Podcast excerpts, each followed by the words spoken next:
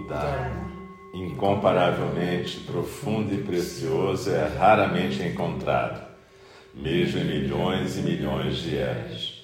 A nós é dado vê-lo, ouvi-lo, recebê-lo e guardá-lo. Oxalá possamos verdadeiramente compreender e praticar o significado das palavras do Tathagata.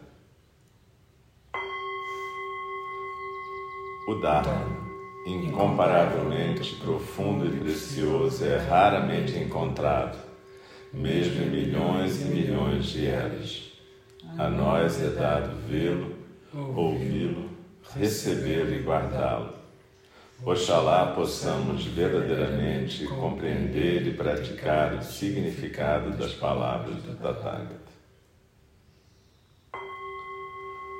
O Dharma, incomparavelmente profundo e precioso, é raramente encontrado, mesmo milhões e milhões de eras. A nós é dado vê-lo, ouvi-lo, recebê-lo e guardá-lo. Oxalá possamos verdadeiramente compreender e praticar o significado das palavras do Tathagata.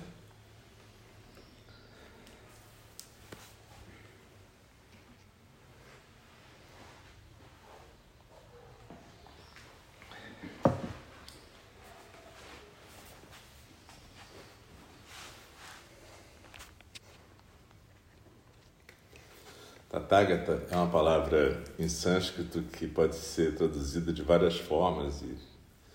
mas a mais fácil seria a gente pensar em.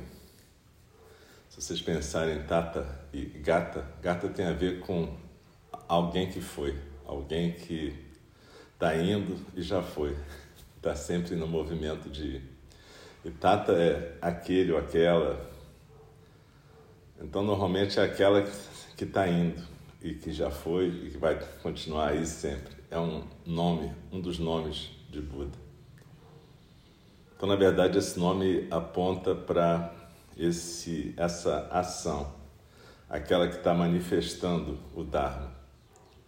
No Shinji Shobogenzo, no capítulo 96, está escrito: O mestre Umon Bunen pregou para a Sangha em todas as direções e dentro do universo inteiro existe um tesouro que está disfarçado no corpo humano. Este tesouro está entrando no salão do Buda carregando uma lamparina e no portão do templo, e o portal do templo é trazido para a luz dessa lamparina. Comentário, de Nishijima Roshi. O mestre Unmon queria descrever alguma coisa que existe no corpo humano e se expressa no universo inteiro. Esse é o valor da ação. Aqui ele usa os exemplos simples de uma pessoa que entra no salão do Buda no Zendô, carregando uma lamparina e ilumina o portal do templo com a luz dessa lamparina. O primeiro exemplo é uma descrição ativa, levar a lamparina para o Zendô, e o segundo é uma descrição passiva. O portal do Zendô é trazido para a luz da lamparina. Olhar a situação desses dois lados faz com que possamos capturar a natureza dual da ação real. Este tesouro dentro de nós se manifesta na medida que levamos adiante nossas atividades cotidianas. É o nosso mundo real, que podemos chamar de Dharma. E vocês percebem que aqui aparece já essa questão do Mahayana, de que samsara é nirvana e nirvana é samsara.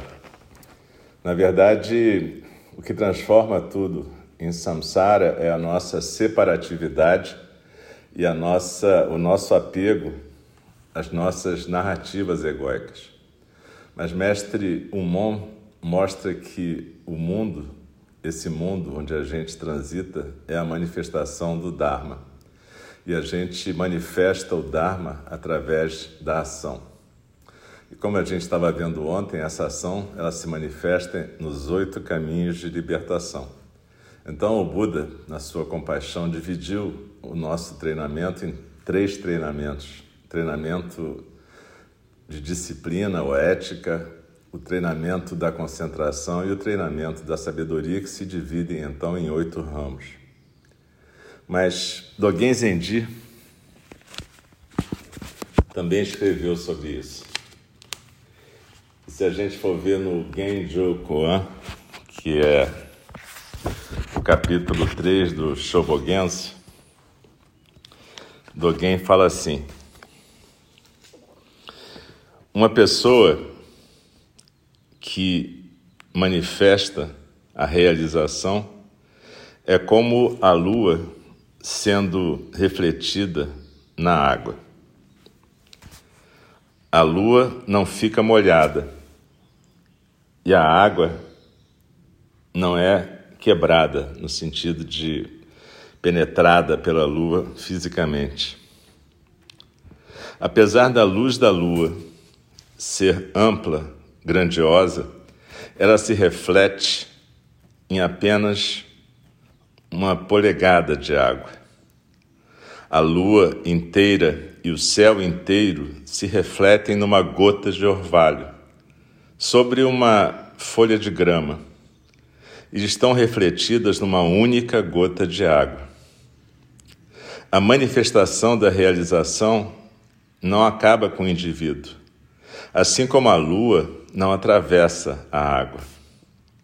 O indivíduo não atrapalha a manifestação da realização, assim como a gota de orvalho não atrapalha o céu nem a lua.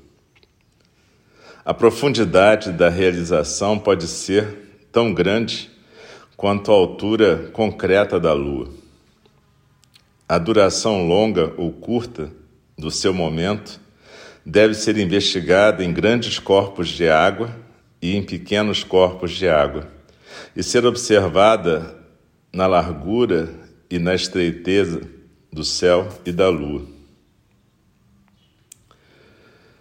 Navegando mais além das montanhas e para o oceano, quando a gente olha nas, dez, nas quatro direções, o oceano parece simplesmente ser redondo ele não parece ter qualquer outra forma. No entanto, este grande oceano nem é redondo nem é quadrado. Outras qualidades do oceano são inexauríveis. Para os peixes, parece um palácio, e para os deuses, parece um colar de pérolas. Mas, tanto quanto os nossos olhos possam ver, ele parece apenas ser redondo. Assim como é para o oceano, assim também para a multidão miríade de dharmas. A miríade de dharmas engloba numerosas situações, mas nós vemos e compreendemos somente tão longe quanto nossos olhos do aprendizado na prática nos tornam capazes de alcançar. Se nós quisermos escutar como realmente são a miríade de dharmas, devemos sempre lembrar que, mais além da sua aparência de serem quadrados ou redondos, as qualidades dos oceanos e as qualidades das montanhas são numerosas e infinitas. E há mundos nas quatro direções, não somente a periferia dessa maneira. Lembrem-se, o presente imediato e uma gota de orvalho única são exatamente assim.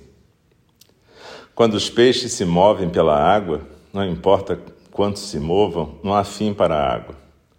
Quando os pássaros voam pelos céus, não importa quanto voem, não existe fim para o céu. Ao mesmo tempo, peixes e pássaros nunca deixaram desde a antiguidade suas águas ou céus. Simplesmente, quando a atividade é grande, o uso e a utilidade é grande, e quando a necessidade é pequena, o uso é pequeno. Agindo nesse estado, ninguém deixe de manifestar a realização de suas limitações a cada momento. E ninguém deixa de vagar livremente em qualquer lugar. Mas se um pássaro deixa o céu, morre imediatamente. E se um peixe deixa a água, morre instantaneamente. Portanto, podemos compreender que a água é vida e que o céu é vida. Os pássaros são vida, os peixes são vida. Mas, além disso, ainda pode haver mais progresso. A existência da prática e experiência e a existência da sua duração de vida são dessa maneira. Quando achamos esse lugar, essa ação é inevitavelmente manifesta como uma realização do universo. Quando achamos esse caminho, esta ação é inevitavelmente o próprio universo que manifesta a realização.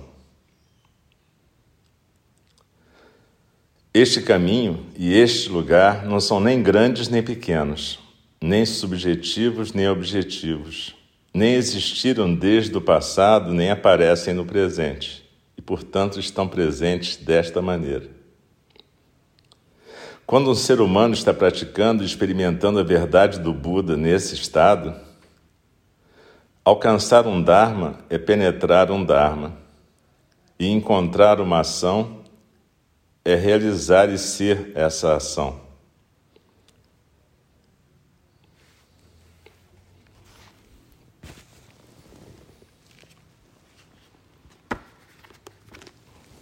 E a gente pode também ver a compreensão de Dainin Katagiri Roshi sobre esse tema.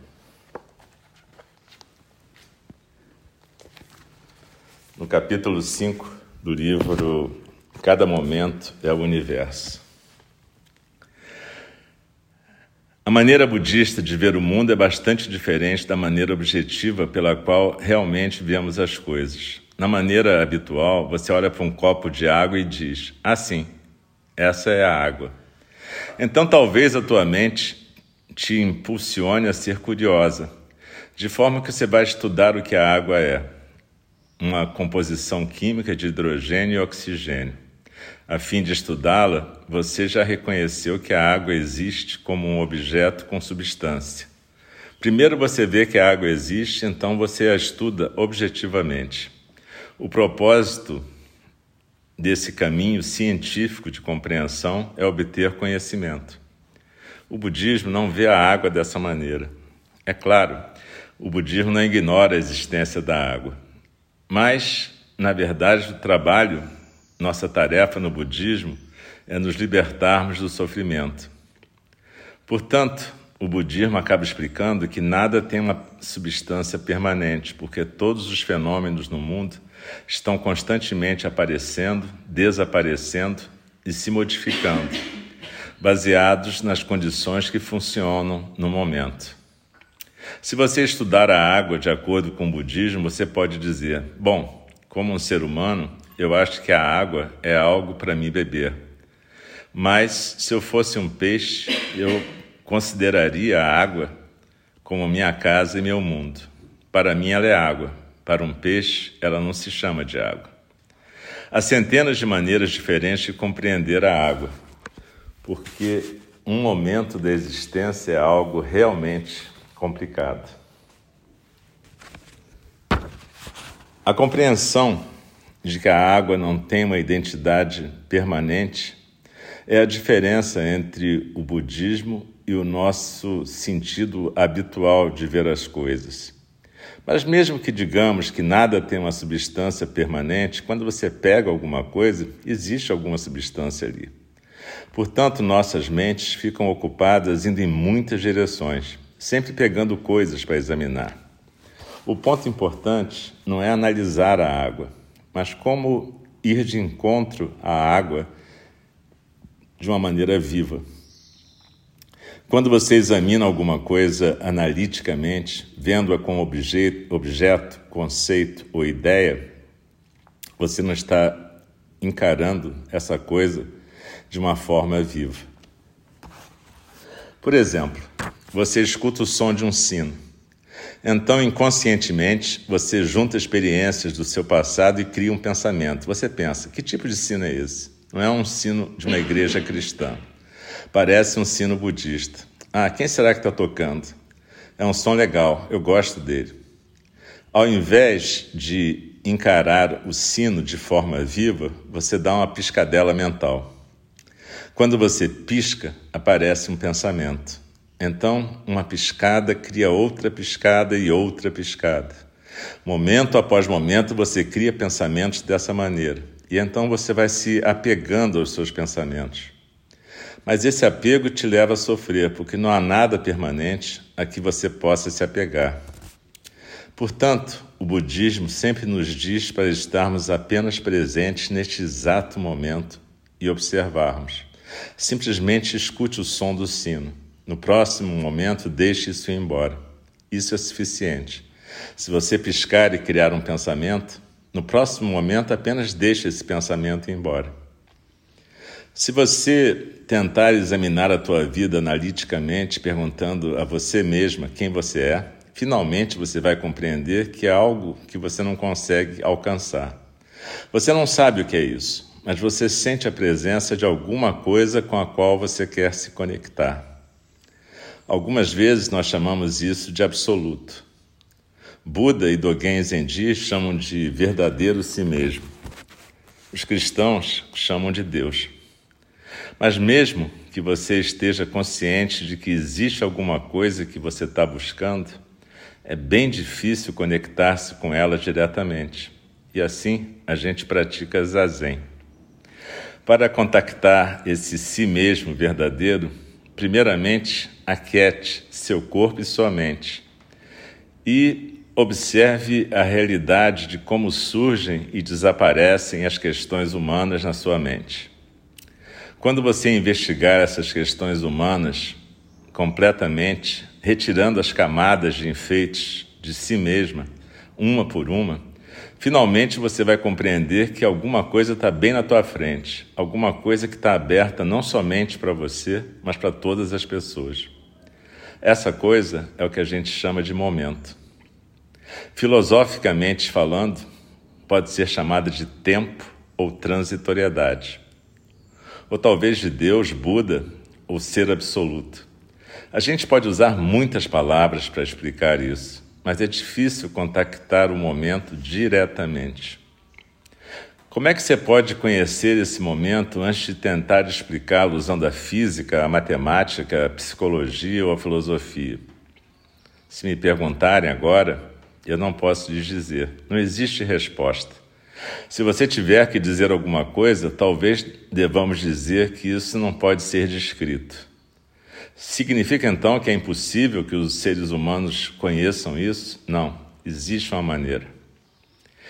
Existe uma maneira para contactar o momento, que a gente chama em japonês de kanodoko, o caminho do encontro relacional. Esse encontro relacional não é alguma coisa misteriosa, é muito real. O budismo nos diz que devemos estudar e praticar com o professor, porque esse encontro relacional é como uma galinha e um pintinho. O pintinho fica batendo a casca do ovo do lado de dentro, enquanto que a galinha bate na casca do ovo do lado de fora. E de repente, crack, nasce o pintinho. Se você quiser buscar para alguma coisa que não é descritível, primeiro você tem que ficar batendo na sua concha, do lado de dentro. E então alguém ou alguma coisa vai bater na tua, na tua casca a partir do lado de fora. Essa é uma maneira muito real de praticar, uma maneira muito real de tocar a verdade e manifestar a tua natureza búdica. E como é que você bate de dentro da tua casca. Tudo que você tem que fazer é se aquietar. Bater do lado de dentro da tua casca, encarando cada momento do tempo. Isso é o zazen, apenas sentar. Concentrem-se nesse zazen, é só o que vocês têm que fazer. Ao mesmo tempo, o seu professor ou a realidade vai bater no lado de fora encarando cada momento do tempo. Algum dia alguma coisa acontece. Esse algum dia é muito importante.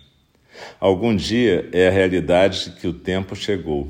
Algum dia é a grande oportunidade que está aberta para todos os seres. Não existe separado das nossas vidas, está bem aqui e bem agora. Mas a fim de manifestar a realização desse dia, você tem que preparar as tuas circunstâncias, se aquietar no zazen e fazer o esforço para bater na tua casca. Ao mesmo tempo, alguma coisa te ajuda. Se você não bater na tua casca, nada vai te ajudar. Mas se você fizer isso, você vai compreender que existe sempre alguém diante de você que está quase te ajudando. Nesse momento, você vai descobrir o que que Buda é e vai descobrir o que é esse verdadeiro si mesmo. No Sutta do Lótus, o Buda Shakyamuni diz: Venha a mim, venha a mim, abra teus olhos, olhe a ti mesma com olhos abertos. Isso é muito importante, mas apesar de podermos ler isso centenas de vezes, a gente não compreende essa curta frase. Se você olhar a si mesma com olhos abertos, o Buda aparece. Professores budistas sempre dizem para você: por favor, se cuide, cuide da sua vida. Portanto, antes da tua mente começar a analisar, aceite que tudo existe como um conteúdo da tua vida. Abra teus olhos e veja todos os seres com vida, como realmente estão sendo, bem aqui e bem agora. Isso se chama visão correta, o primeiro passo dos oito caminhos de libertação do Buda Shakyamuni. Após isso, com a mente calma, profundamente se dirija para aquilo que você pretende alcançar. Então, qualquer que seja a ação que você escolha, faça ela com o coração inteiro. O Zazen te ensina a olhar para ti mesmo e como olhar para a tua vida de olhos abertos cotidianamente, qualquer que seja a coisa que surja. Quando você pratica Zazen com o coração inteiro e senta dignamente como uma grande montanha, mesmo crianças pequenas podem reconhecer alguma coisa sobre você. Talvez elas possam correr até a casa delas e dizer às suas mães que elas encontraram um Buda isso será verdade. Então a gente vê a compreensão de mestre Umon, de mestre Dogen, mestre Dainin Katagiri. E de novo, a gente é convocada a viver a nossa própria compreensão. Essa é a parte mais complicada do, do Zen porque é natural, até por essa imagem que Dainin Kataguiri usa, a ideia de que a gente precisa de uma mãe para poder quebrar a casca do ovo. Mas na verdade, quem vai quebrar a casca do ovo é a gente. E a mãe vai ajudar a quebrar essa casca do ovo. Muitas vezes os professores não entendem isso e querem quebrar a casca do ovo pelo aluno. Muitas vezes os professores não conhecem conceitos básicos da psicologia ocidental, como de transferência, e resolvem acreditar que eles podem quebrar a casca do ovo do aluno. Mas na verdade não é nada disso. Professores são praticantes que resolvem ter a coragem de assumir um voto de bodhisattva e compartilhar o Dharma como eles estão experimentando ou elas estão experimentando. Então, é importante a gente perceber que se tem algum tipo de poder na nossa prática, é a prática do zazen. Quando o Dogen Zenji fala dos peixes na água e dos pássaros no céu, ele está falando de que esses seres sencientes nos seus elementos fazem o que têm que fazer, nadam e voam.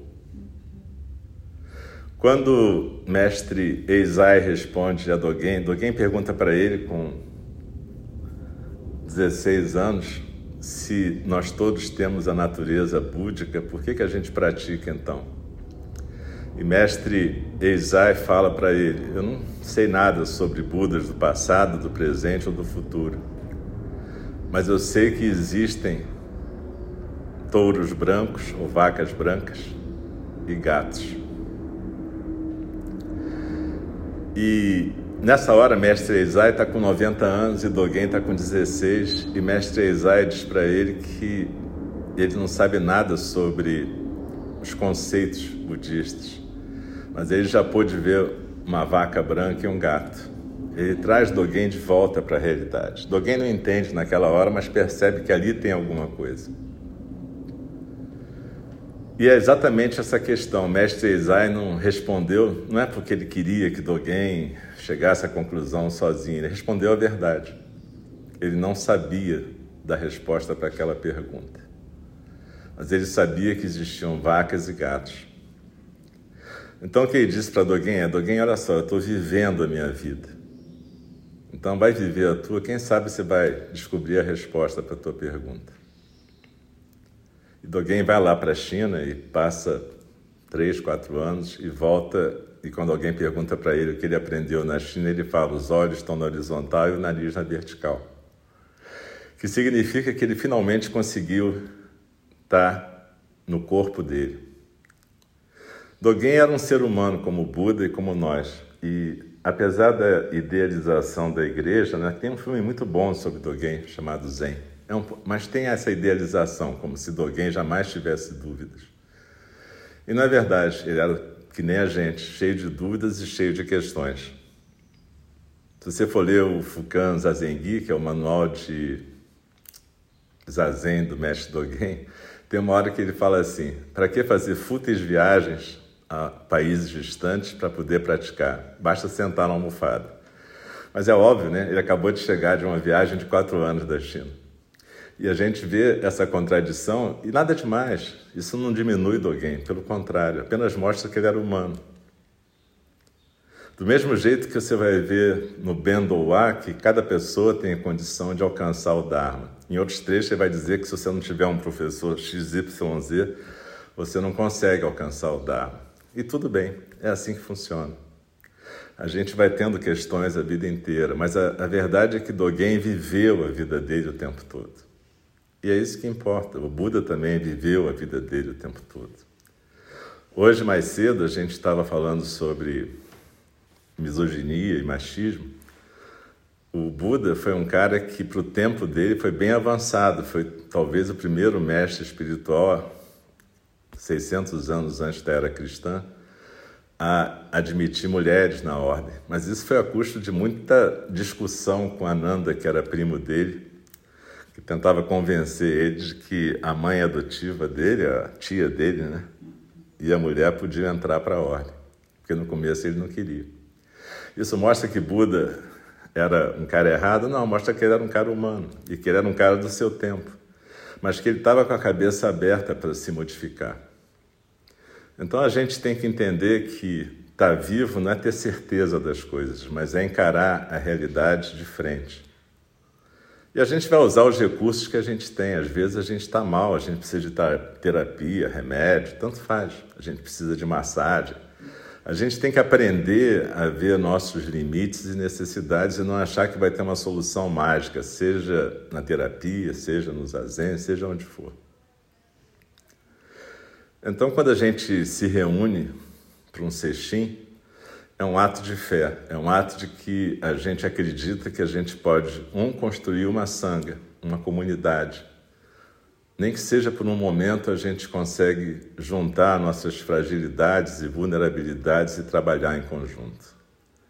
E depois a gente percebe que o Dharma está ao nosso alcance. O Dharma é exatamente quem a gente é. Mas para isso a gente tem que abandonar uma idealização sobre o Dharma, sobre Buda e sobre a Sangha. E entender que tudo isso é uma construção humana, portanto falível e, graças a Deus, modificável. Hoje de manhã, a Natasha recitou essas cinco lembranças que a gente costuma recitar de manhã. É da minha natureza envelhecer, eu não posso evitar a velhice, é da minha natureza adoecer, eu não posso evitar a doença. É da minha natureza morrer, eu não posso evitar a morte. Todos os seres e coisas que amo compartilham a natureza da impermanência ou da mudança, tanto faz. Eu não posso evitar a separação. e meus atos são minhas únicas posses verdadeiras. Eu não posso evitar as consequências dos meus atos, meus atos são o chão onde eu fico de pé. Essa é uma visão positiva dos nossos atos, não é uma visão de karma, mas é uma visão de dharma. A gente pode transformar nossa vida no nosso chão a partir da manifestação do dharma. A gente pode ser um tathagata, aquele que vem como vem e vai como vai. E hoje a gente vai ter a chance, daqui a pouquinho, de é, testemunhar a cerimônia de ordenação da nossa boa amiga Ana Pedro. Bom amigo Kalyana Mitra é uma expressão budista para falar dos companheiros e companheiras de prática. Então, na verdade, quando a gente tem uma cerimônia desse tipo, a gente está podendo compartilhar um momento em que uma de nós resolve assumir o compromisso da prática e assumir esse compromisso de compartilhar o Dharma como uma bodhisattva. Então, na verdade, ela vai assumir o compromisso de nadar como um peixe na água e voar como um pássaro no céu. Tem um livro da Jill Kennedy, que outro dia, aliás, eu estava numa conversa no, na sala lá da Gracinha, falando da Jill Kennedy, mas na verdade eu estava falando da Joe Kobeck. Então eu me confundi completamente, graças a Deus eu posso errar também, mas Agora é Jill Kennedy, com certeza. A Jill Kennedy, ela escreveu um livro chamado Vendendo Água na Beira do Rio, que é mais ou menos aquilo que a gente faz quando a gente está compartilhando o Dharma. Todo mundo está nadando, mas você chega e oferece o Dharma como se fosse uma coisa que não está ali. Mas é porque a pessoa nada e não sabe que está nadando na água, né? Então ela tem que vender água na beira do rio, para você poder descobrir que tem água no rio.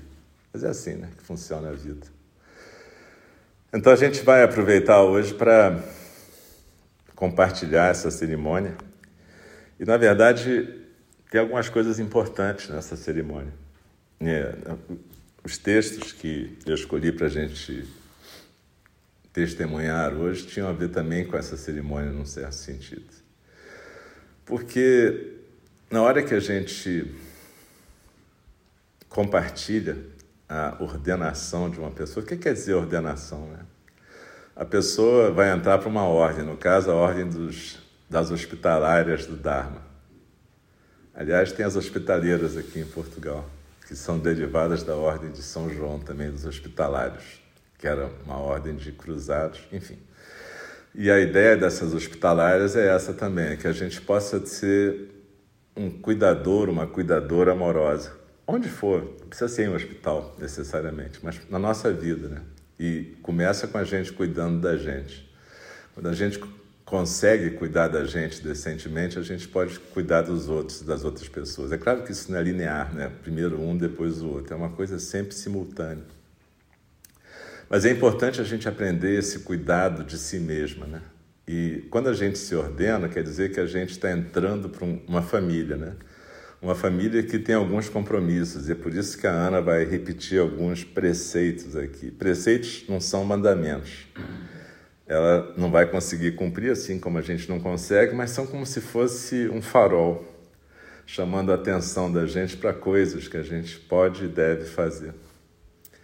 E, ao mesmo tempo, a gente está construindo uma sanga aqui no Brasil, onde, onde for, né? E é importante para a gente entender que uma sanga é uma obra em aberto sempre. Quer dizer, quando o Dogen voltou da China, o que ele quis dizer, quando não precisa ir para a China ou para a Índia, foi dizer: a gente pode construir o Dharma aqui no Japão.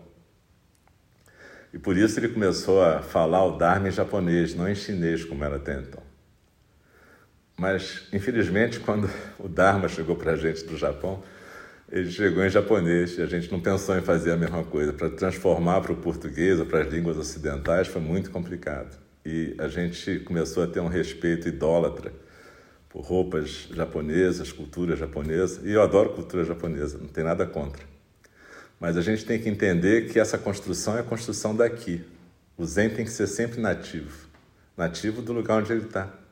O Buda dizia, num dos textos que ficou, um dos primeiros textos registrados, depois do Dhammapada, que se alguém fosse compartilhar o Dharma, que aprendesse a língua de onde ele está indo compartilhar o Dharma. Infelizmente aconteceu o contrário, né? As pessoas é que tiveram que aprender a língua de quem estava compartilhando. Essas inversões são comuns na história, né? E certas palavras são comuns na história, né? Quando você fala de transmissão, né, do Dharma, as pessoas começam a falar em empoderar, empowerment, como se alguém estivesse te empoderando. O que na verdade é uma loucura, né? Porque na verdade como disse o Dainin Kataguiri quem tem que quebrar sua casca é você. Ninguém pode quebrar por você. Ninguém pode te empoderar para nada.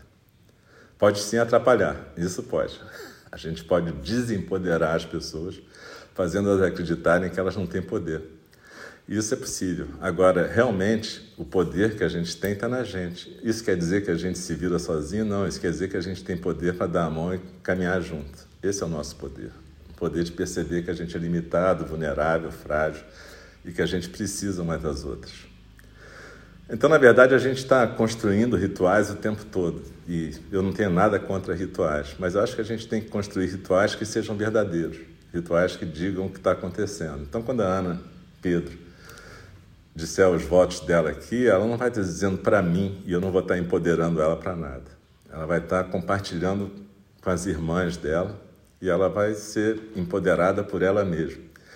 Na nossa tradição aqui, na nossa ordem, a gente não tem graus, assim, várias cerimônias para dizer, ah, agora você virou professor, agora você virou isso, agora você virou uma maroxi, agora você virou não sei o quê. O único grau que a gente vai ter vai ser o grau de defunto no futuro. Quando a gente morrer, a gente vai para um funeral alguém vai dizer, porra, morreu. Isso é verdade. Então, esse é o grau do futuro. Mas no momento, o grau que ela está ganhando é o grau de membra dessa ordem. Né? Então, na verdade, no dia que ela se sentir capaz de compartilhar o Dharma, ela vai ser uma professora. Não vai ter uma cerimônia de empowerment para ela receber a minha transmissão. Né? A única transmissão que ela pode receber de mim é Covid, é gripe, são várias transmissões que a gente pode dar para as pessoas. Mas o resto, ela vai ter que quebrar a casca do ovo dela. E de vez em quando ela pode vir comigo para ver se eu bato na casca, ela está fininha, e ela nasce ali. Só que depois a casca fecha de novo. O problema é esse, não tem uma casca que fica aberta para sempre. É isso que a gente estava. Tem tradições budistas que acham que quando você se ilumina, você iluminou e pronto. Na nossa não é assim. A gente se ilumina alguns segundos e tem um vislumbre quando a casca do ovo quebra, você vê a luz um pouquinho e fecha de novo. É assim que funciona. É desse jeito que vai. Então a gente vai fazer uma cerimônia que, na verdade, está sendo inventada por nós. Né? Quer dizer, claro que tem uma base na, na cerimônia tradicional, mas é porque a gente não é uma igreja propriamente, eu não gosto dessa ideia. A gente vira um grupo separado de coisas. A gente está só reconhecendo e testemunhando o caminho da Ana. Da Ana Pedro, ela está fazendo um caminho junto com a gente, está sendo um privilégio para nós estar juntas nesse momento, né? porque ela está compartilhando um momento muito especial na vida dela. E aí você pergunta por que, que tem essa vara aqui, né? Isso aqui, na verdade, tem a ver com essa questão da gente poder ver que o Dharma é uma coisa em movimento.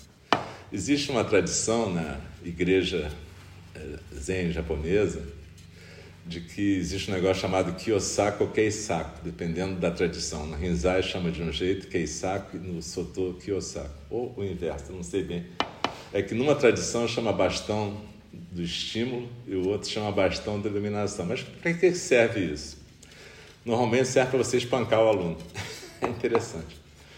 E a gente entubou essa historinha e ficou por isso mesmo, né? Eu até quando eu estava no Japão e apanhei pela primeira vez, para mim foi muito importante, porque realmente me despertou. Eu devo concordar que naquele momento foi uma coisa que me ajudou, mas podia não ter ajudado. Podia ser que eu fosse uma pessoa muito traumatizada com levar porrada e se eu levasse uma porrada de alguém eu ficasse mais traumatizado e em vez de me ajudar me prejudicasse. Eu acho que em geral bater nos outros não ajuda. Não é uma coisa bacana. A gente está em outra época, né? A gente não costuma matar as pessoas que a gente odeia, a gente não corta gargantas mais, né? Por mais que a gente possa ter lembranças de outros tempos e outras vidas que a gente resolvia as coisas sangrentamente, né? E esse Kiyosako, eu fui pesquisar, o Buda nunca usou, nunca bateu em ninguém. Aí eu fiquei pensando, de onde que vem isso? Né? Isso vem de uma tradição é, mais japonesa de você bater nos alunos. Bom, aqui também tinha, né? Palmatórias, réguas, né? E a questão é a seguinte, é, essa coisa, como eu falei, a gente não precisa transformar a fraternidade em sororidade, mas só para repetir os mesmos erros que foram sempre cometidos. Né? A gente tem que aproveitar o feminino no que ele tem de bom, no que ele tem de amoroso e cuidadoso. Não quer dizer que as mulheres não possam ser firmes, fortes, resilientes e ativas, mas quer dizer que elas têm qualidades que a gente tem que desenvolver também. Acolhimento, útero, essas coisas todas, né? É, e normalmente, eu acho que isso não combina com o Kiyosaki. Aí eu pedi para o Theo trazer um Kiyosaki, é um Kiyosaki fininho. Então, vamos dizer que, do ponto de vista machista, é uma vara pouco expressiva, né? Vocês têm que ver que esses símbolos dos machos são sempre assim. Normalmente tem que ser pesado, grosso, né? Para você dar uma porrada e o cara cair duro. Só isso você já vê que é uma coisa muito. Tá rindo, né? Você merece um Kiyosaki aqui agora. Mas ele fez assim fininho para poder quebrar aqui simbolicamente e dizer que a gente não vai ter mais Kiyosaki. Mas eu estou achando que eu não vou conseguir quebrar, entendeu? Nem assim, né, Bel? Quebrou. Olha que bonitinho. Um último ato de machismo. Quebrar o Kiyosaki. É uma relíquia, viu? Depois você guarda no templo de Togekoti vai ter um Kiyosaki quebrado. Aí um dia vão perguntar, se, já, se alguém perguntar alguma coisa, o que, que é isso? Dizer, ah, não, tinha um maluco lá que resolveu quebrar um pauzinho na ordenação da Ana Pedro. Mas isso aqui, é, na verdade, é o seguinte: tem mais a ver com o compromisso da gente, da gente ter uma comunicação não violenta, da gente ensinar sem ser batendo nas pessoas. Eu acho que tem outras formas de você. Eu acho que às vezes a gente pode ser duro e pode dizer até coisas que talvez machuquem mais que uma madeira nas costas. Também. Vai fazer uma cerimônia mesmo. Para encaminhar, né? Mandar a alma dela para. Chama, chama no Dharma tem, tem fogo, né? Isso. Tem fogo. Ela tinha que lembrar, né? É porque o nome dela é Chama do. Ela tem esses problemas. Agora, quando a gente pegar uma pessoa que tem água no nome, aí bota vocês duas juntas, vai dar um. É porque o nome dela vai ser mais além do pensar no caminho da verdade, uma fonte do silêncio. Acho que tem a ver com água. Moku Sui, não é isso? Moku, silêncio, Sui é água, fonte. Então, na verdade, também por isso que eu estava falando de água e de, dos peixes na água. Então é isso, gente. É, é, vamos tentar praticar e, e perceber que a prática não é para ser um estorvo na vida da gente, é para ser uma coisa que liberte a gente realmente, né? não que crie mais constrangimentos para a gente. Por isso que eu digo que a gente tem que habituar a ver os professores como pessoas normais, senão isso não vai dar certo. Isso vai sempre virar uma situação de poder, opressão, assimetria. E aí, de vez em quando, as pessoas acreditam nisso. Né? Todo mundo é humano, né? Então, você começa a dizer baba ovo do professor, vai começar a achar que ele é grande coisa mesmo. Baba ovo existe em português de Portugal? Não sei. Baba ovo é puxar saco. É que é de uma forma mais chula, né? Não preciso explicar porquê, mas a casca do. Vamos lá. Vamos para a cerimônia, menina? Tá pronta? Você ainda pode recusar, hein? Tem certeza? Ah, suas irmãs estão aqui. Tá afim? Então, peraí que eu vou desligar aqui a palavra. Ah, vamos cantar aí o, o verso do final do Teixeira. Né? Senão não... Tudo bem que a gente pode ser zen nativo e zen vergonha, mas não precisa também esquecer tudo, né? Tem uma recitação no final da fala do Dharma, lamento, esqueci.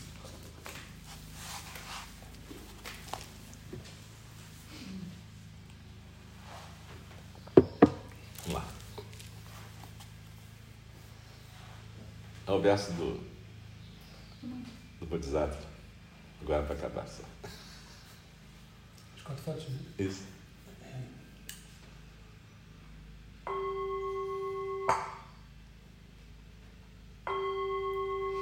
As criações são inumeráveis, faço voto de libertá-las as ilusões são inexauríveis, faço voto de transformá-las. A realidade é ilimitada, faço voto de percebê-la. O caminho do despertar é insuperável, faço voto de corporificá-lo. As criações são inumeráveis faço voto de libertá-las. As ilusões são inexauríveis, faço voto de transformá-las. A realidade é ilimitada, faço voto de percebê-la o caminho do despertar é insuperável. Faço voto de corporificá-lo.